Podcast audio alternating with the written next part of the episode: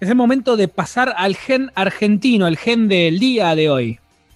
Exactamente, Nico, vamos a estar hablando del gran Roberto de Vicenzo, eh, golfista histórico eh, argentino, para todos tal vez el mejor, si bien ahí em, Pato Cabrera le, pelea eh, de igual a igual, para algunos Cabrera lo superó, pero bueno, para otros, para los más grandes, los más viejos, siguen diciendo que Roberto de Vicenzo es el número uno.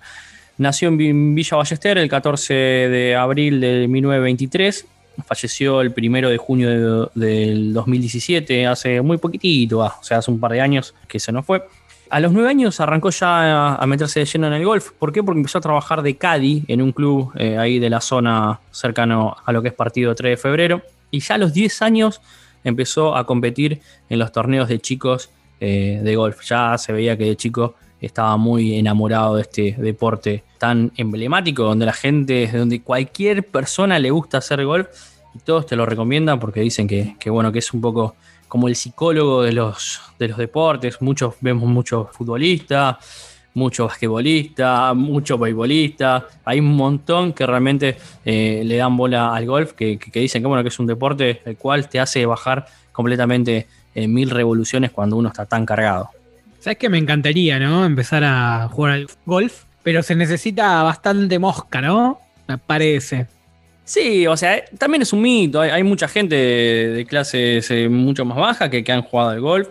Eh, obviamente que sí, es verdad que, los palos son caros, que, los clubes son caros, que bueno, que llevar adelante el deporte es caro, pero bueno, eh, tampoco es que no tenés posibilidades. Se bien se te hace un poquito más lejos, pero bueno, creo que haciendo un esfuerzo cualquier persona puede llegar a a, jugar al golf.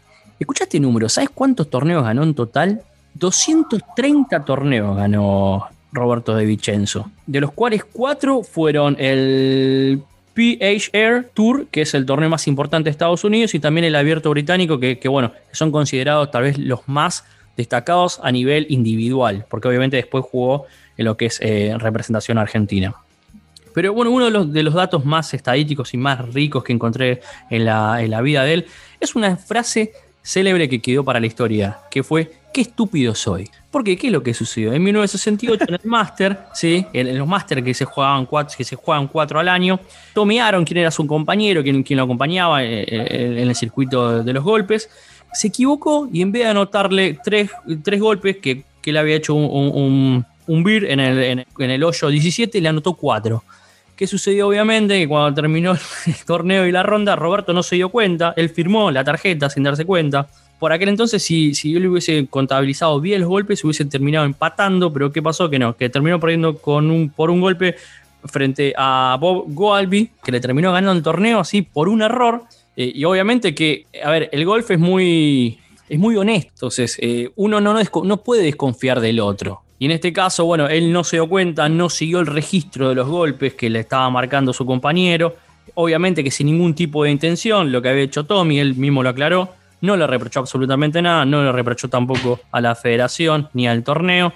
Él solo dijo que estúpido soy por no estar atento a la tarjeta y bueno, perdiendo eh, uno de los torneos más importantes de golf Después, bueno, eh, ya en 1989 eh, ingresa en el Salón de la Fama de Golf, que es algo muy importante para él, pero bueno, también él tuvo representación nacional, compitió 17 veces por el país, en lo que son, es la Copa Canadá, que después se terminó transformando en el Mundial de Golf, que se jugaba por dupla, de dos argentinos, que era, o se organizaba según el ranking que tenía por aquel entonces, eh, y bueno, y en 1953 logra ese Mundial de Golf para la Argentina tuvo buenos reconocimientos a nivel nacional, como en 1967 y 1970 le dan el Olimpia el Círculo de Periodistas, como el Deportista del Año.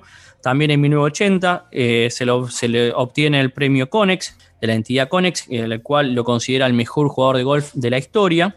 Y bueno, también algunas particularidades, como por ejemplo en el 2006, en, lo que es Verazategui, en el partido de Verazategui, se arma en, una vieja casona que había ahí, el Museo de Golf, donde se exhiben un montón cosas del gran eh, Roberto de Vicenzo. Por causas naturales, el, 1 de junio del 2017 eh, fallece en la localidad de Ranela, ya estaba muy viejito, muy grande él, terminó yéndose una de las glorias más grandes del deporte nacional, considerado como uno de los mejores deportistas eh, a nivel nacional, no solo por la cantidad de títulos que tuvo, sino también por lo honrado que era dentro del deporte. Toda la gente lo consideraba por encima del resto por eso, por, por su sacrificio y por lo honrado y lo buen tipo que fue eh, en toda su carrera como golfista. Pueden ver también en, lo que es el Paseo de la Gloria, en Costanera Sur, hay un homenaje, hay una estatua que fue ubicada ahí en el 2015, que me pareció bueno, ¿por qué? Porque lo pudo disfrutar en vida. Tarde, siempre, porque tan solo dos años lo pudo ver, pero bueno, está bueno también que a los grandes ídolos nacionales lo puedan reconocer en vida para que la persona lo pueda disfrutar. Así que esto fue un breve repaso de la vida del gran Roberto de Vicenzo, para muchísimos el mejor golfista argentino de la historia. Perfecto, Guido, sin duda, sin duda uno de los mejores, si no el mejor. Eh, y está bueno eso del paseo de, los deportistas héroes, ¿cómo se, ¿cómo se le llama? El Paseo de la Gloria que está ubicado en Costanera Sur. Está muy bueno eso que hicieron hace unos años atrás para, reconocer a todos los deportistas, estos genes argentinos, eh, argentines, que nos dan a nosotros. Nos dan, primero nos dan material para nuestro programa, pero nos enaltecen mundialmente.